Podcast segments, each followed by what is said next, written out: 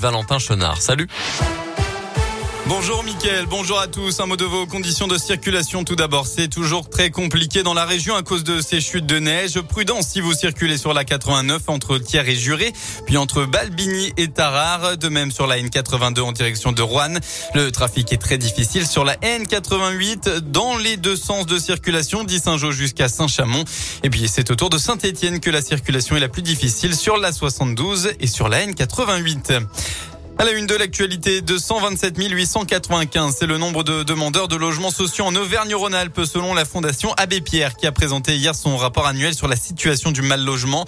La Fondation a cette année porté 53 projets sur les 9 départements de la région, soit 9 000 euros, 900 000 euros d'aide, pardon.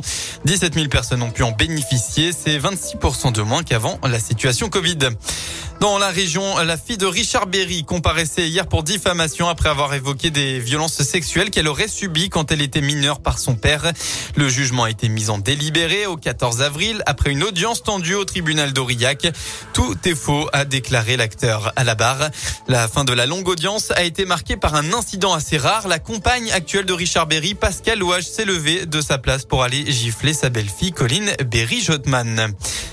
En sport, l'ASM s'accroche encore à son mince espoir de qualif. Battu lors de la dernière sortie à Toulon, les rugbymen auvergnats ont encore grillé une cartouche dans leur course à la qualification aux phases finales. Ils reçoivent Brive cet après-midi à 17h dans un match qui se fera une fois de plus à Quito double. Une défaite et la qualification s'envole. Un succès et elle sera encore envisageable. Ce match si important sera aussi très spécial pour Camille Lopez et Morgan Parra. Les deux joueurs vont quitter clairement à l'issue de la saison et ils ont évidemment commencé à compter le nombre de rencontres qu'ils leur reste à jouer sur la pelouse du stade Michelin, comme Camille Lopez l'a avoué en conférence de presse. Forcément, on y pense. On en parlait justement ce matin. Euh, je disais, euh, c'est voilà, il nous en reste quatre. On va pas se mentir. Après, il y a Damien qui a été ambitieux, qui a voulu nous dire que si on finissait troisième ou quatrième, on recevrait le barrage. Mais j'ai dit, euh, là, on est mal placé pour. Euh, pour voir si haut donc mais c'est sûr voilà il en reste quatre et voilà on va profiter au maximum mais mais ça c'est un détail c'est personnellement forcément que nous on y pense et que parce que ça, ça nous fait quelque chose, mais, mais, mais ça, on le met de, on le met de côté. On, a des choses plus importantes.